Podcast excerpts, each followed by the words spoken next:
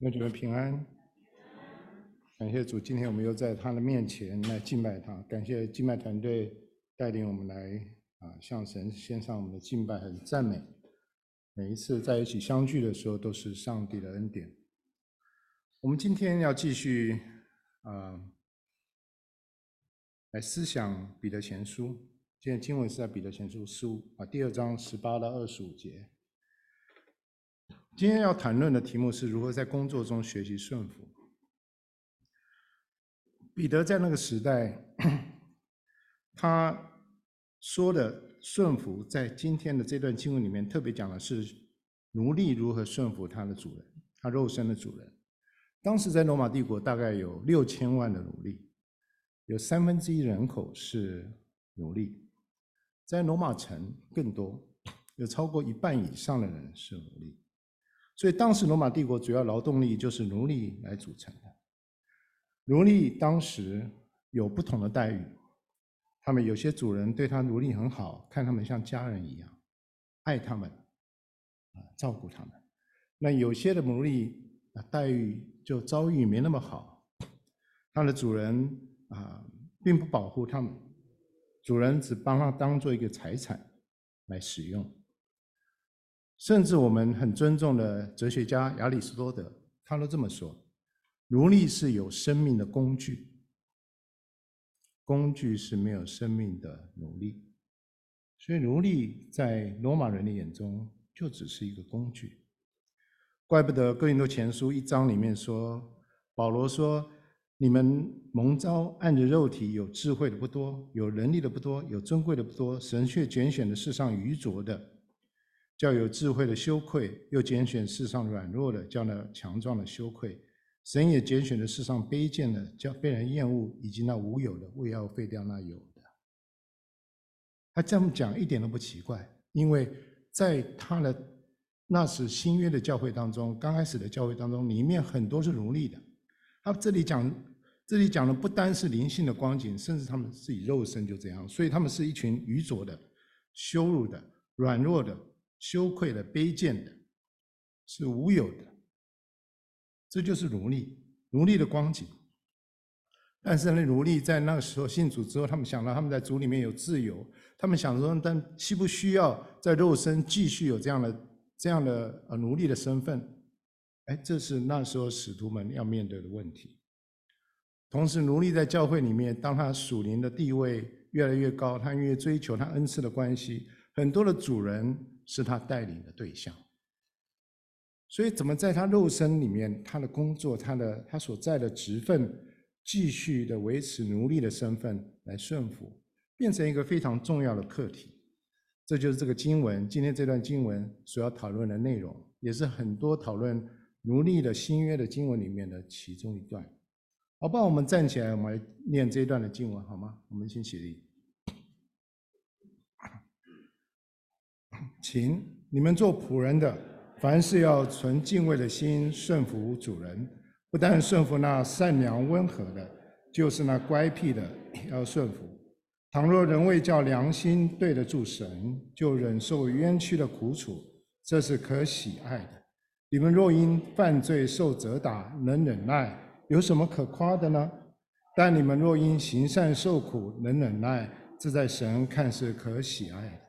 你们蒙召原是为此，因基督也为你们受过苦，给你们留下榜样，叫你们跟随他的脚踪行。他并没有犯罪，口里也没有诡诈。他被骂不还口，受害不说威吓的话，只将自己交托那公义审判人的主。他就在挂在木头上，亲身担当我们的罪，使我们既然在罪上死，就得以在义上活，因他受的鞭伤，你们便得了医治。你们从前好像迷路的羊，如今却归回你们灵魂的牧人和监督了。主就可以向我们说话，用这段经文帮助我们，帮助我们在世上工作的态度以及我们的方向。感谢你，奉耶稣的名，阿门。请坐。今天我们要从三方面来看这段经文。我们先看顺服的命令。彼得在这段经文里面告诉奴隶仆人要怎么样顺服主人，这是一个命令。第二第二段我们讲到顺服的动机，最后我们讲到顺服的榜样。刚刚各位念的经文十八节说：“你们做仆人的，凡事要存敬畏的心顺服主，不但顺服那善良温和的，就是那乖僻的也要顺服。”彼得讲的仆人，仆人是什么意思？如果你记得的话，上礼拜我们在讲十六节的时候，我们也提到仆人。那你说：“你们虽是自由的，却不可借着自由遮盖恶毒，总要做神的仆人。”中文翻译都是仆人，在原文却是两个不同的字。在十六节讲那个仆人是比较普遍的，你可以翻成奴隶。所以保罗说：“我是神的仆人。”就是用这个字，神的仆人，神的奴隶。但是十八节彼得讲的，你们做仆人的，这个仆人这个字是冷僻的字，在新约里面只出现过两次，这是其中一次。这个字的意思是家仆的意思，就是家中的奴隶。这个奴隶是家里面，在一个家庭或者是一个庄园里面来服侍的这样的一个奴隶，他为主人来工作。单单为一家来工作。当我们讲到奴隶的时候，我们不要想是在殖民时代啊帝国主义的那一种奴隶。我们想到好像十九世纪美国的啊黑奴，他们是没有尊严，他们没有自由，他们终身在捆绑里面，他们好几代都是做奴隶，都不能得到释放。那样悲惨的奴隶，倒不是。当然也有可能是那样奴隶在罗马帝国的时候，但是这里的家仆。却是可能是有很高的生活的技能，他们可能受过很好的教育，他们可能是在主人家里这面做管家的，他们可能是在主人家里面哎管账的，他可能在主人家里面是照顾他们一家大小的生活的医生和护士，他可能是他们孩子的老师，可能是教他们孩子教大人音乐的乐师，或是在他们。家里面，在他们这个庭院里面来啊修理他们整个环境里面很手很巧的啊工匠巧匠，这些人都是可以说是家仆，他们可说都是专业人士，他们领薪水，当他们到一定的时间，他们可以赎回自己的身啊身份的得到自由，基本上用现代的话，他们就是一群打工仔。他们就是赚钱，他们就是做事谋生的一群人，跟我们今天我们打工人没有什么两样。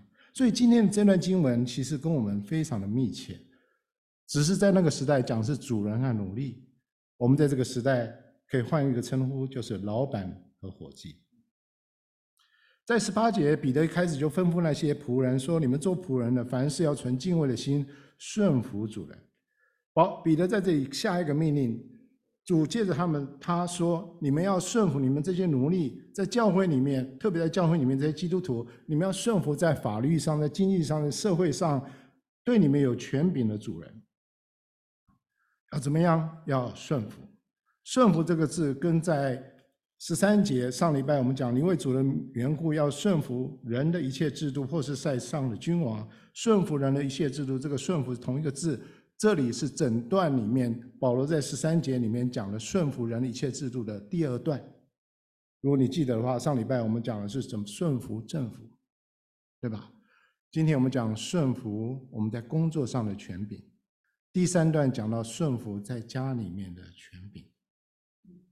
那么问的问题是我们怎么在这世上顺服我们的主人呢？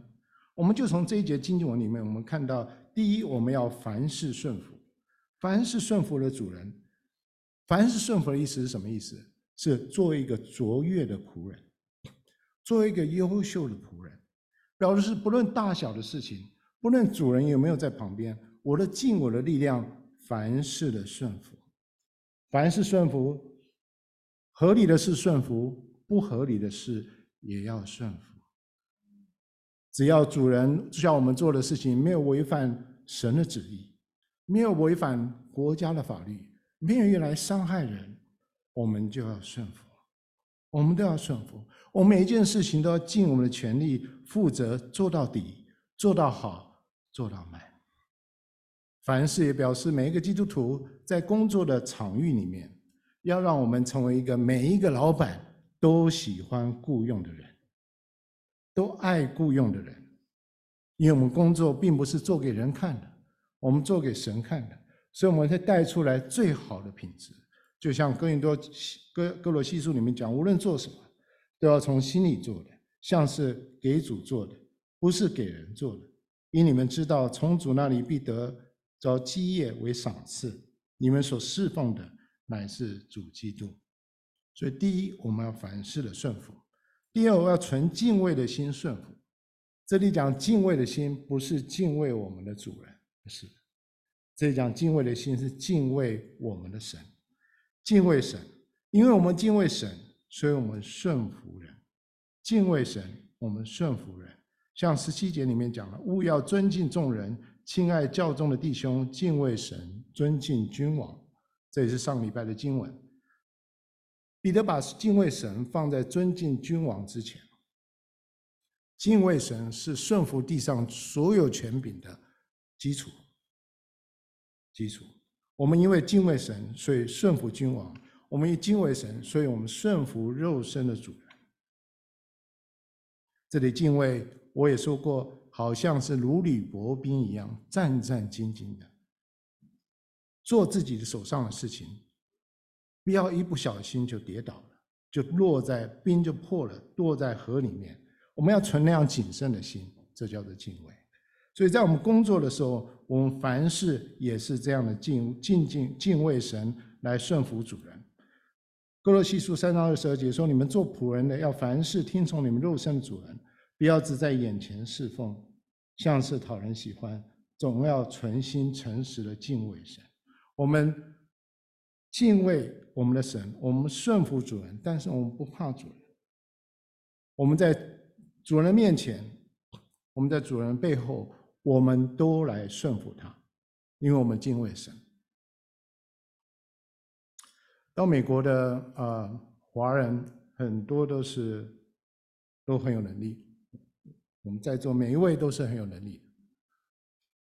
我们碰到的老板很多时候不比我们聪明，很多时候技术不比我们好，能力不比我们强，见识不比我们更高，但是。我们基督徒在我们工作的场域里面，无论我们的老板是什么样的老板，我们都要顺服他。为什么？因为我们敬畏我们的神，我们不可轻视我们的老板，我们不可轻视我们在工作里面对我们的有权柄的人，要存敬畏的心顺服他。什么叫做敬畏的心顺服他？就是我们在工作的地方尽力来做，我们不被动消极，我们心中不存着苦毒。我们有喜乐、积极的态度，做好我们的工作。所以，我们存敬畏的心顺服。第三，我们要无差别的顺服，不论地上的主人是谁，都不能改变我们顺服主人的态度。彼得这里讲说，不但顺服那温善良温和的，就是那乖僻的也要顺服。所以这里看到两种主人：一个善良温和的，一个乖僻的。乖僻什么意思？就是弯曲的、严厉的。不讲道理的，所以两种主人温和的，一个是乖僻的，一个良善的，一个是严厉的。这两种主人，彼得说，我们都要顺服，因为我们顺服不是顺服人，我们顺服是顺服天上的神。当我们在工作的地方，当我们为对我们环境觉得说抱怨不顺服的时候，我们其实是告诉神。你是不是搞错了？竟然把我放在这个地方，你是不是没有智慧，或是你不爱我，才把我放在这个地方？当我们不顺服神，不不顺服地上的权柄的时候，其实我们就是不顺服天上的神。所以彼得告诉我们要无差别的顺服。当我们顺服权柄的时候，我们就能够对我们神在我们身上，在我们周围所放的事情。包括我们的工作以及工作里面的权柄，感谢神。最起码我们还有一个工作，我们感谢神，我们能够在这个工作里面供应家人和自己的需要。我们在这工作里面能够贡献我们人类我们的能力给这个社会，给这个世界。第三个，我们才可以可以在工作里面，我们能见证神的荣耀。当你感谢神的时候，你工作的态度以及人的关系就跟着改变了。哈佛大学做一个研究说，他就看求职者啊，他是因为什么原因能够被录用？他发现，只有百分之十五的求职的人是因为他真正他懂得什么，他懂一些别人不知道的技技巧、技术、知识，所以他被录用。百分之八十五的被录用的这些雇员嘛，是因为他的态度，他有积极的态度，他有一个能够更加合作的态度，他有一个感恩的态度。感恩就是一种工作的态度。学会在工作中感恩，可以让我们的高度增加。这样的高度让人家看到，你不把你的工作当做是一个理所当然的事情。好像我就是应该在这个位置上，好像我就是应该得到这些。你也不会把你的同事当作是完成你目标一种工具而已。你会衷心的希望你的老板成功，你会诚心的尊荣你的老板，你会常常的感谢不别人，不时的伸出援手帮助你的团队。无论这个功劳是不是你的，无论你有得有失，在这个过程里面。我们都不会改变我们在工作当中顺服的心志和见证。所以，我们如何顺服？凡事顺服，存敬畏的心顺服，无差别的顺服。之后，彼得讲到顺服的动机，他在十九节，十九节这么说：倘若人为叫良心对得住神，就忍受冤屈的苦楚，这是可喜爱的。良心对得住神。这句话比较难翻译，你可以翻成说：我们一直知道、意识到神的同在，我们相信神就在我们周围，我们也可以感受到神的同在。什么意思？就是我们在工作、在职场上，能够知道、相信、承认神就在职场里面。神不是只有在教会，神不是只有在小组，神也不是只有在家里。神在我们工作的场域里面与我们同在，这是我们顺服的一个动机，可能是最重要的动机。他说：“我们良心对得住神，知道神与我们同在，我们能够忍受就忍受冤屈的苦楚，因为相信神的同在，所以面对世上在职场中我们所面对的冤屈、不公不义的事情，我们能够忍受，我们能够忍耐这样的苦楚。”我们不应该得到的苦楚，我们不应该得到的痛苦，这种痛苦可能是心里面的痛苦，可能是我们身体上的痛苦。这种我们不应该得到的痛苦，我们还能够忍受，这是可喜爱的。可喜爱这翻译比较准确的翻译就是值得称赞的，值得称赞的。这句这个字本来意思就是恩典的意思，有的中文译本把它翻译。翻译成就是有福气的，所以这句话怎么说？就是说，如果我们相信、承认、坚信神与我们同在，我们在职场中即使碰到一些不公不义、冤屈的事情，我们还是能够忍受，靠着主能够忍受。当我们能够这么做的时候，神将恩典赏赐给我们，神将福气赏赐给我们，神称赞我们。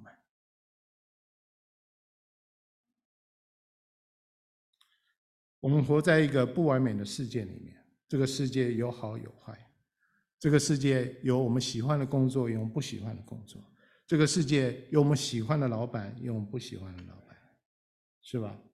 但是如果我们在职场中，让我们碰到我们不喜欢的工作、不喜欢的老板的时候，我们心里面感到痛苦忧愁，但彼得鼓励我们，让我们对神的良心是清醒的。我们不要丧失对神的信心。当我们碰到不公不义、冤屈的时候，我们不要把苦毒放在心里面，因为神就在你的周围，就在你的心里面。如果你相信神的、尊重神的权柄，我们碰到不公义的事情、不公平的事情，我们不会寻求报复。如果我们信赖神的公义，你能够大胆的说，神是帮助我的，我还惧怕谁？神是公义的，他会为我伸冤。神是圣洁的，他必然会为我报应。当我们抓住神的心，我们就知道这些事情发生，必然有他的旨意。就像大卫讲的，他跟大卫说：“凡是出于你的，我就默然不语。”当我们在工作地方面对这样的事情，面对不公的事情，面对弯曲的事情，我们不跟他们一样。我们在神的面前，告诉他：“神，这是你容许发生的，我要观看你的作为。我在你面前默然不语，因为你敬畏敬畏神，纵然有冤屈，你不改变对主人的顺服，你就成为一个神所喜悦的人。”彼得在这里说：“你要顺服。”你要顺服，你要忍受这样的冤屈。我相信彼得知道，他收信的人有很多是奴隶。他们在那个时候收信的时候，他正在忍受不平的对待，不公平的对待，他正在忍受痛苦。也许他真是他正是啊啊、有受到鞭打，或是主人虐待他们，不给他们东西吃，不给他们食物吃。他给他们啊，给他们超时的工作，给他们很严厉的对待。也许他们那时候他们所受的那种虐待，远远超过我们今天劳工劳工法里面所规定的范围。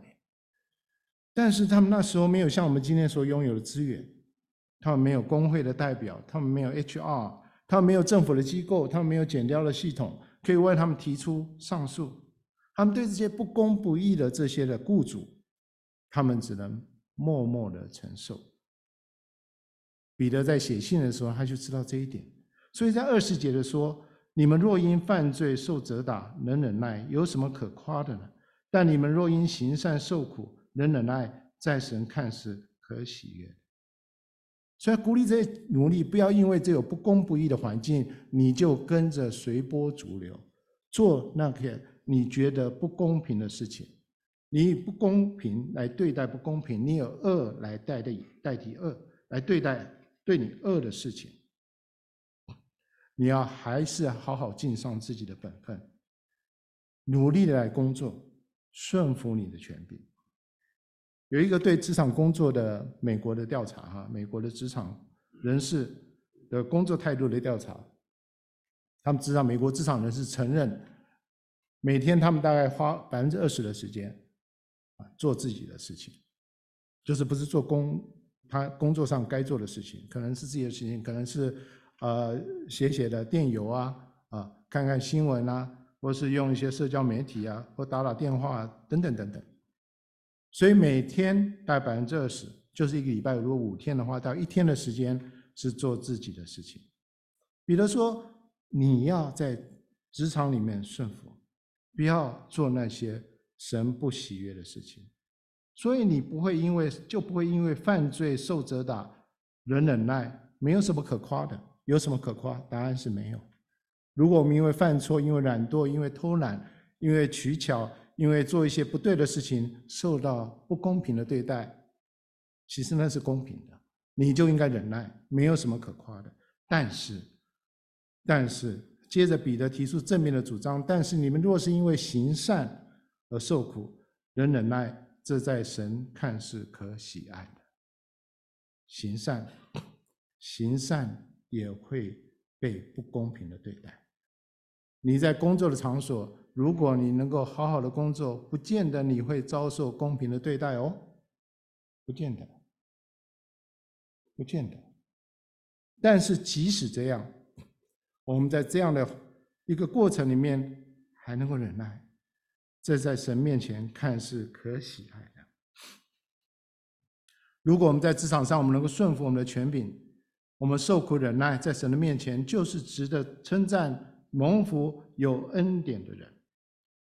那么问，我们要怎么样才能够顺服，在职场里面做这样的人？我想第一点，我们相信神的同在，相信神的带领。神让所有的事情按着他的意思来发生，如同约瑟对他的哥哥们讲的话：“从前你们的意思是要害我，但神的意思是好的，要保全许多人的性命，成就今日的光景。”每一件事情都有神的意思，即使在工作的地方，每一件事情都有神的意思。虽然你工作的人、你的上司、你的老板，他们不是基督徒，但是神掌管一切，神掌管人的心，神掌管整个世界，神掌管你所在地方的方向。等待他，等候他。第二个，当我们想到神同在的时候，神在我们旁边的时候，在我们工作的场场域的时候，我们不妨邀请神与我们同工，邀请他进来。也许你是做会计，也许你是做工程师，也许你在编程，也许你在做生意，也许你是主管，也许你是伙计。不论你做什么样的事情，邀请他，邀请他与你同工。最大的满足、最大的快乐，就是神在你工作的地方带领你来工作。你会发现，神给你不一样的智慧，给你不一样的心情，给你不一样代理、不一样能力，让你能够在工作地方享受你的工作。别人看见你跟别人不一样，让神加入你的工作。即使你不满意的工作，神在里面工作的时候，你也会变得满意。你每天能够向神说：“主啊，这是我不满意的工作，但是我不在乎。我今天做这样的工作，因为我希望你对我工作的摆上，你能够满意。你能够满意，比我满意更重要。在一天结束、离开工作要下班的时候，你能够跟主说：感谢主，我今天所做的一切事情都献给你。”希望你能够悦纳。你的工作是你的祭坛，你的工作是你献祭的地方。在十七世纪，有一位基督徒叫做 Brother Lawrence，劳伦斯弟兄。他早年在军队里面，他受伤瘸腿，所以他没有不能找到很多呃很高档的工作，这样说吧。所以他到修道院里面去当一位厨一位厨师，厨师也是很好的，在今天厨师是很高档的工作，在那时候可能不是。他顺便也在那里当鞋匠，照样鞋匠在这个时代也是很难得的技巧，在那时候可能不是。所以他在修道院里面做厨师、做鞋匠。修道院，巴黎修道院很大的修道院，里面很几百个人，所以他是很忙碌的。特别在厨房那样环境里面，又要杀杀呃，他杀牲畜，又是煮东西，非常的嘈杂的环境里面。但是这位劳伦斯弟兄，他心里面渴慕主，渴慕主，他在那样环境里面，他说：“我要在这样环境里面亲近神，我要在这样环境里面认识神，我要在我工作里面看到神。”所以他就操练他自己。怎么样去亲近神？怎么样操练神的经历到神的同在？他写下一些他自己的想法。后来他的朋友把他这本书结集成书，写了一本书叫《The Practice on the Presence of God》，经历神的同在。那我放了这个荧幕上，他翻译作“与神同在”。这本书成为几百年来给基督徒灵修的一本很重要的书，也是对基督徒的职场人士在职场里面能够经历神的同在一个很重要一个指标。劳伦斯弟兄说：“不论我做事也好，不论我不做事也好，不论我享乐也好，不论我受苦也好，这些都不重要。只有单单我借着神的爱。”跟神相连接的时候，跟他的旨意相合的时候，我走在他喜悦的道路上的时候，我常住在神的里面的时候，这就是我一生的事业。看到没有？他的事业不是他的职业，他的职业是厨师，他的职业是鞋匠。他说他的职业这不是他的事业，他的事业是与神同在。弟兄姐妹，你不是全职的传道人，你可以确实可以成为是个全职的神的仆人。我们上礼拜说了，如果你工作有神的同在，你的工作就是你的祭坛，你的工作就是神呼召你的地方，神的工，你的工作就是你一生的事业。彼得最后说：“那我们顺服的榜样是什么？”彼得前书二章二十节，我们再念一次：“但你们因行善受苦，能忍耐，这在神看是可喜爱的。你们蒙召原是为此。”二十一节。你们蒙召原是为此，这有点重复哈。因基督也为你们受过苦，给你们留下榜样，叫你们跟随他的脚踪行。二十节下说，你们蒙召原原是为此。我想各位都唱过一首歌：十世界在背后，十架在前头；世界在背后，十架在前头；世界在背后，十架在前头，永不回头，永不回头，对吧？当我们信耶稣的时候，哎，我们的牧师常这样教导我们唱这些歌：十架在前头，世界在末头后头，呼召我们到十架那，那十架是什么？十架是什么？彼得在这里讲：你们蒙召原原是为此，就是蒙召进入主的十架里面。我们进入。成为一个神的碰顺顺服神，成为神的仆人的生命里面去。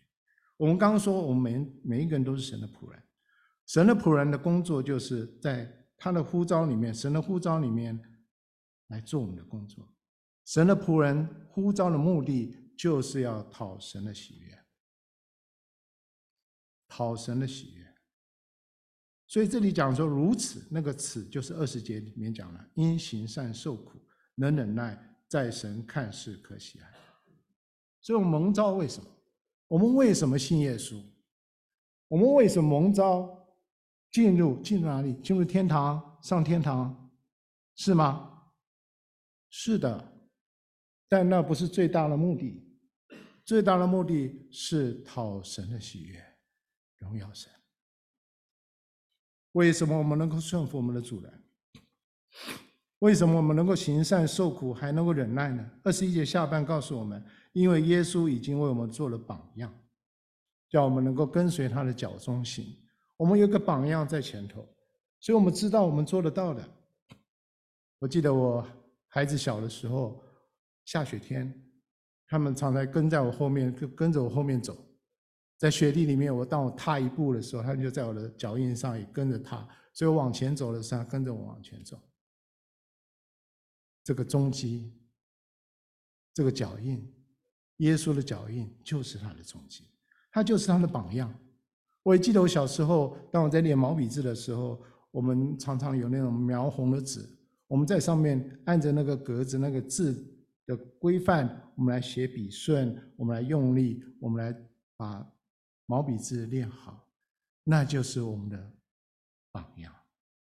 我们主耶稣在世上受苦，在受苦中仍然能够顺服，所以他成为了榜样，叫我们能够跟随他的脚踪行。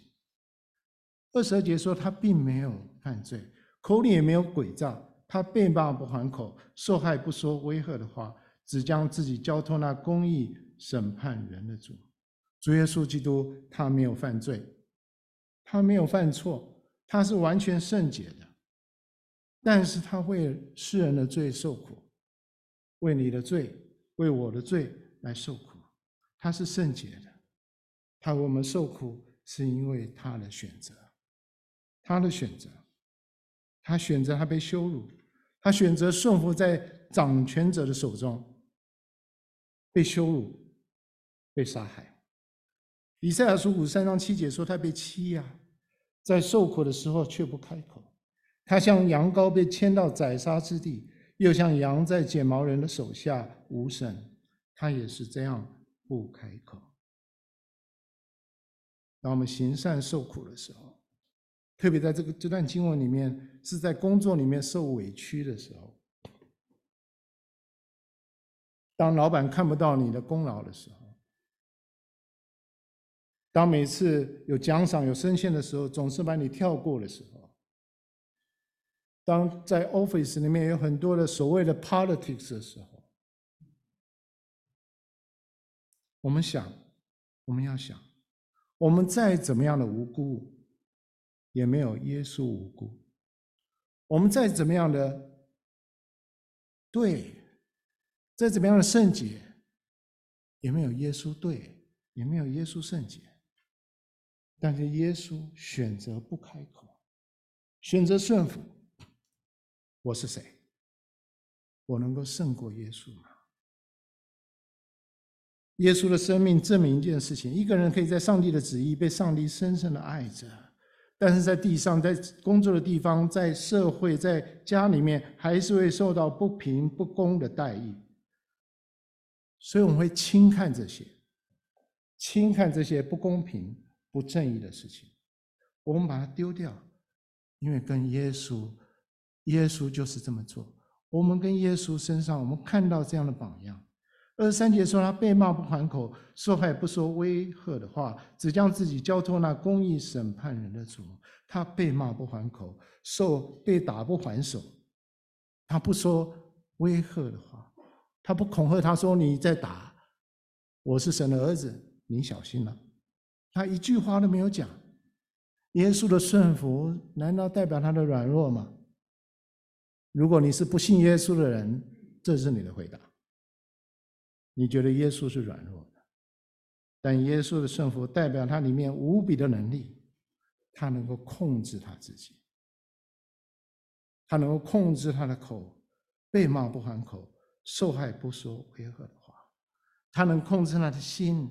他心没有去恨那些害他的人，他能控制他的身体，他将自己交托那些按公义审判人的主，看到没有？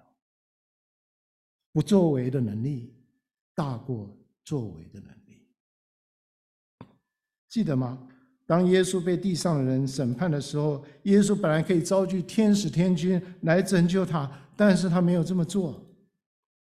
马太福音。二十六章五三节，耶稣到彼拉多说：“你想我不能求我父，现在为我差遣十二多十二营多的天使来吗？来拯救他吗？”答案是当然。十二营，一营，这个营是罗马的军事单位，每一个营有六千个罗马的军事兵丁。十二营多少人？七万两千人。七万两千个天使是一个什么样的概念？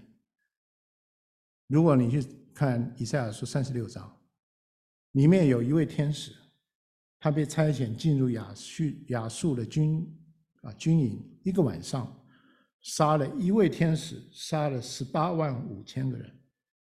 十八万五千人，如果有七万两千个天使，他可以杀多少人？我做了一些运算啊，帮你们运算，一百三十三亿两千万人，相当于现在世界地球人口的两倍。如果天使，耶稣要天使这么做，太容易了。我想当耶稣上十字架的时候，天使在周围的天使都已经刀都拔出来了。当他上十字架那一瞬间，世界上所有人都要毁灭了。但耶稣选择顺服。如果天使有下巴的话，他都掉下来了。他选择顺服，他不报复。为什么？因为他爱这些人。比拉多跟他说：“你不要再不说话了。你看他们告你这么多的事情，你什么都不回答吗？你什么都不回答吗？”在那个时候，耶稣控制他自己，他掌管他自己。在那个审判的场合，比拉多不像这个审判者，比拉多在耶稣的面前像是一个被审判的罪犯。我们在主的面前是这样子，我们在主的面前像是被审判的罪犯。最后，耶稣说：“父啊，赦免他们，因为他们所做的事情，他们不晓得。”主耶稣不寻求报复那些那些杀他、害他、逼迫他的人，反而求父来赦免他们，赦免他。当我们顺服人的权柄的时候，让我们学会赦免吧。在这三节后半，主说：“只将自己交托那按公义审判的人主。”交托是什么？交托是什么意思？交托就是放下来，交托就是把东西交给另外一个人，交托就是让他过去吧。Let it go, let it go。当我们交托的时候，我们相信上帝有能力处理一切的事情。当我们交托的时候，我们相信上帝能够治好、医好一切的伤痕。所以，我们面对不公不义的事情，工作里面、工作外面，让我们放手，让我们放手。我们放手，并不是我们就没有负上责任，我们是放手，看神怎么做，我们就跟上。我们不要走在神的前面。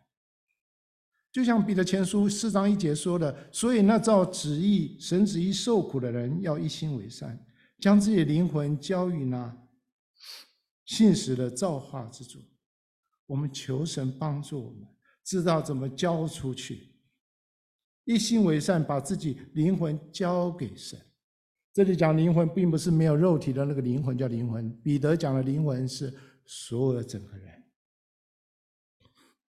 我们按着旨意，我们能够忍耐，我们能够受苦，我们选择走在良善的道路上。虽然别人以恶来待我们，我们选择良善，我们选择神的道路，我们不跟世人的道路来走，不用世人的方式来做上帝要我们做的事情。我们将我们全人交托在了手里面，我们将我们的全部。都交在那信实的造化之主，那位创造我们的主，那位救赎我们的主。交托这里是一个不完全的时态，代表什么意思？这个交托是一次一次又一次的交托，不是只交托一次就停了。彼得在这要给我们一个图画，就是耶稣是一直在交托。当他被打一次的时候，交托一次；当他被骂一次的时候，交托一次。当他被在钉十字架，在走那条道路上十字架道路，他跌倒一次，他交托一次。他伤心，门徒离弃他，他伤心的时候，他就交托一次。最后他在十字架上说：“主啊，父啊，我将我的灵魂交在你的手里面。”主耶稣就是一个交托的人生。弟兄姐妹，我们必须学习交托。如果我们不这么做的话，我们变成一个非常痛苦的人，我们心里面的重担、我们的压力、我们的苦毒藏在我们心里面。我们要学习交出去，我们向耶稣学习。如果上帝喜欢了儿子这样的交托，上帝一定也喜欢我们每一个人他的儿女这样的交托。最后在二十四节、二十五节说，他被挂在木头上，亲身担当了我们的罪。使我们既然在罪上死，就得以在义上活。因他受了鞭伤，你们便得了医治。你们从前好像迷路的羊，如今却归回你灵魂的牧人和监督。主的顺服是不是只有有限度的顺服？主的顺服并不是忍耐，主的顺服并不是就是在那边默不作声。主的顺服是顺服到底的顺服。他的顺服是把他自己的生命都摆上了顺服。罗马书五章八节说：“唯有在我们做罪人的时候，他有我们的死，神的爱就向我们显明了。主的顺服，主的受苦，不只是道德意义上的受苦，主的受苦并不是一种高尚的表现而已。主的受苦是一个生命的付出，主的受苦显示神的信。”神的心是充满对人的爱，神的心是一个福音的心，神的心是让世人不愿世人沉沦的心。我们是基督徒，我们是神的仆人，我们就要神的心，我们要神的爱，我们要爱在我们里面。我们当中有很多的医生，所以我不是在讲你们。可是我们知道，有很多所谓的名医呀，他们并不爱自己的病人。我们当中可能有律师，我也不是在讲你。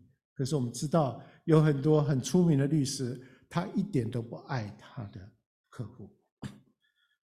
我们知道，有很多很成功的商人，他一点都不爱他的伙计。我们也知道，很多有名大牌的教授，他一点都不爱他的学生。但是，如果我们没有爱的话，我们不能成为一个好的基督徒。一个基督徒，一个神的仆人，我心里面一定要有爱。在座的弟兄姐妹朋友，我不知道你现在里面心里面最在意的是什么？也许是你下一个目标，下一个大的事情，下一个你要达到了一件伟大的计划，但也许是一件小的事情，也许是一个你不能原谅的人。也许是一个你不能过去的事情，不妨把那个事情、那个人交托给神，奉主耶稣基督的名，让神拿去吧。你交托给他，用神的爱代替你心中的重担。你要相信，你所过不去的那个人，神也赦免了他。如果神能够赦免他，你也能够原谅他。你也能够爱他。马太福音五章四十四节说：“要爱你的仇敌，为那逼迫你们的祷告。”我发现，当我为人祷告的时候，特别是为那些好像跟我敌对我的人祷告的时候，我就没有办法恨他们。当我祷告的时间够久的时候，我发现我对他们感觉发生了变化，我没有办法不爱他们。弟兄姐妹朋友。不知道有没有这样的人现在在你的心里面？有没有你不想见的家人和朋友？有没有你你不能忍受的同事？有没有你不能再相爱的弟兄或姐妹？有没有你在不能再原谅的跟你作对的人，找你麻烦的人？如果有这样的人，我们遵守上帝的吩咐，爱他们，为他们祷告。这不是靠着我们自己能够做到的。只有我们交托在神的手里面，因为没有一件事情神没办法改变，没有一个人神没办法改变的。我们交托出去，为什么能够成为顺服的仆人，能够顺服我们的主人，地上的主人？因为耶稣留下受苦的榜样。但是，只有榜样不能帮助我们能够行出榜样。我们还需要主耶稣基督的生命，才能行出他的榜样。这就是为什么他要上十字架，弟兄姐妹。他留下榜样，他留下平安，他留下医治，他留下赦免。你愿意接受他所留下的这些白白的礼物吗？一切的医治、平安、赦免吗？你愿意吗？美国的小说家海明威在他的一本书叫做《The Capital of the World》。世界的首府吧，首都，这样翻译。他讲了一个故事，他说在西班牙的马德里啊，有一对父子，那个孩子叫做 Paco，他跟他父亲的关系很不好，他是个 teenager 啊，青少年。他们有一天吵，大吵一架，就是 Paco 一气之下就离家出走。他父亲当时在气头上也没有说什么，但是看他后来看他儿子都不回来，他心里面很着急，他非常的伤心。他到处找这个 Paco，他找他的朋友，他去学校，他到邻居，他到各个地方能够找都找了，找不到 Paco。最后他最后的希望很绝望的，实在他就在马德里最大一个报纸上面登个广告，上面写着说：“亲爱的 Paco。”明天十二点，在这家报社的门口等我。我们之间所有的事情，我都放下来了。我原谅你所做的每一件事情。我也请你来原谅我。我爱你，回家吧，老爸。第二天中午十二点，在西班牙马德里最佳的最大的报纸这个门口，来了八百位叫做帕克的年轻人，出现在那里。他们都是一群跟父亲不和、远离父亲、想跟父亲和好、重建关系、从得到赦免和医治的帕克。这个是世界的问题。这个可能也是我们的问题，弟兄姐妹朋友，也许过往的日子你在外面流浪，神让你自己过自己的日子，你追求你自己的目标，你在你的生命里面没有神，神在你的心里面没有地位，你在工作里面努力的寻求，你得到了很多，也许别人羡慕你，但你心里知道你并不踏实。你心里面没有平安，你心里面也许有抱怨，也许有伤痛，也许你后悔做了一些事情。保罗说：“爱是恒久忍耐，神对我们的爱就是恒久忍耐的爱，他像位父亲在等待我们回家，回家像浪子回家一样，回到他的面前。”当我们回到他的面前的时候，我们就能够像二十五节所说的：“你们从前好像迷路的羊，如今却归回你们灵魂的牧人和监督了。”我们祷告，主，我们谢谢你，感谢你，你才为我们有了这么好的榜样在我们前头，好让我们能知道什么叫做顺服，知道什么叫做。讨你的喜悦，主啊，这个世界是一个没有救赎的世，还没有得到救赎的世界。我们所在工作的地方是还没有被救赎的地方，里面的人是一群还没有被救赎的人。主啊，在这个世界，在这个工作里面，我们当然会受苦，我们当然会接受不公不义的对待。主，但是你在世上也照样的受苦。你照样被冤屈，你照样受到不平的对待，甚至人把你钉在石架上，但是你却不开口，你却不反抗，你却不抗争，因为你知道你做的事情是行在天父的旨意里面。主要帮助我们效法你，帮助我们跟随你的脚踪，因为我们要敬畏我们天上的父神。我们要像你一样的顺服。世界上没有一个人、一件事情让我们害怕。我们自由，我们能够自由来顺服，自由来顺服我们的主人，自由的谦卑在世上努力的工作，在世上在我们工作中顺服我们的权柄，在我们工作中讨你的喜悦，在我们工作中能够成长，越来越像主耶稣基督。主啊，我们只求一件事情。求你让所有你命定的儿女们能够回家，回到你的面前。我们知道你等我们等了很久了，主啊，求你帮助我们。我们知道没有一个伤痕你不能医治，没有一个恶魔你没办法赶走，没有一个死人你没办法复活。我们在工作中、工作当中所有的事情，你没有办法，你没有不能改变的事情。主啊，求你帮助我，求你就先改变我们，改变我们，让我们起来，让我们回家。感谢赞美你，奉耶稣基督的名求，阿门。